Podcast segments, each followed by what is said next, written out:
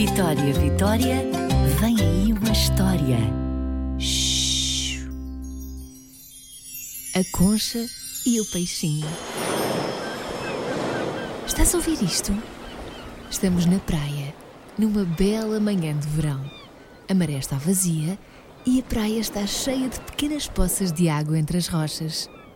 E numa dessas poças estão dois amigos a brincar e a rir à gargalhada. O peixinho e a concha. O peixinho tem jeito para contar piadas e a concha adora ouvi-lo falar. Estes dois divertem-se tanto. Separaram-se dos pais quando a maré desceu, mas isso não os assustava, porque acontecia muitas vezes e porque estavam juntos. Só tinham que esperar que a maré enchesse para voltar para casa. Mas naquele dia, a praia estava diferente. Tinha mais gente e havia uma série de curiosos a espreitar para as poças de água que se tinham formado com maré baixa. Havia crianças e adultos. Alguns ficavam só a ver. Outros, com baldes e redes, mexiam e remexiam na água a ver se conseguiam apanhar uma criatura mais distraída. E esta confusão chegou à poça do peixinho e da concha. Uma confusão de mãos e pés e redes que entravam e saíam de dentro de água e o peixinho perdeu-se da concha. E a concha deixou de ouvir o peixinho. Quando a confusão passou e a água daquela poça ficou outra vez mais calma, só lá estava a concha. A pequenina, aflita, procurou em todos os cantinhos daquela poça, mas não via o peixinho em lado nenhum. E começou a chamar por ele. Peixinho! Peixinho! Estás aí? Não parece. Disse de repente uma voz, mesmo ali ao lado. Ai que susto! Disse a concha. De onde é que tu apareceste? Eu estive sempre aqui. Era um camarão minúsculo, tão pequenino e transparente que mal se via. Desculpa, pensava que estava aqui sozinha com o peixinho. Ei, eu também estou aqui, disse um pequeno caranguejo acabado de sair de um buraquinho na rocha.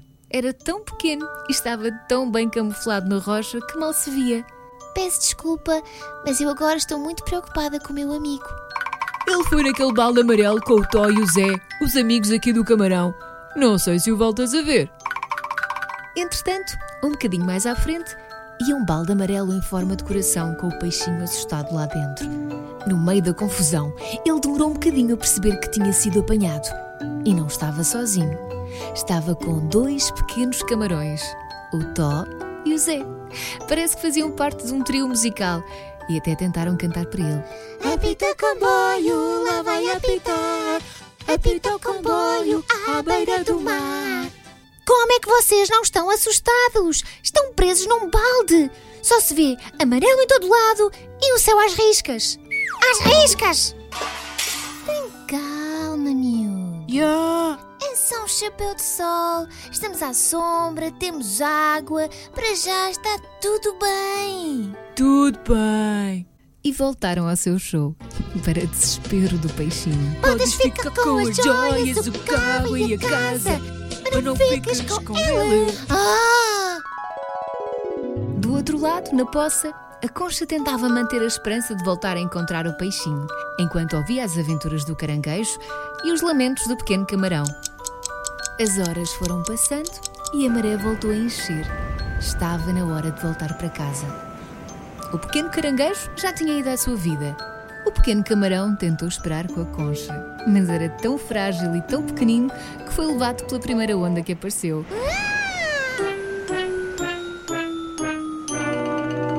E a concha ficou sozinha, à espera, até não conseguir aguentar mais.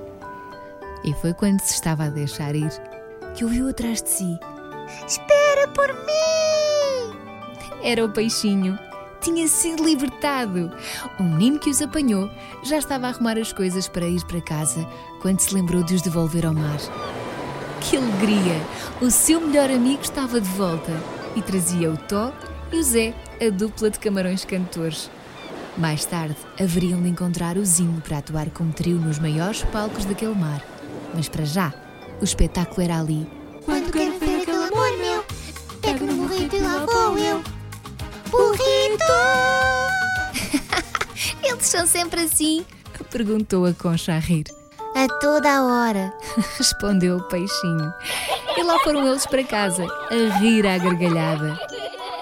Quando fores explorar as poças deixadas pela maré vazia, não te esqueças de respeitar todas as criaturas que por lá encontrares. Deixa-as estar. Lembra-te de que também elas têm os seus pais à espera que voltem para casa. Vitória, Vitória, acabou-se a história.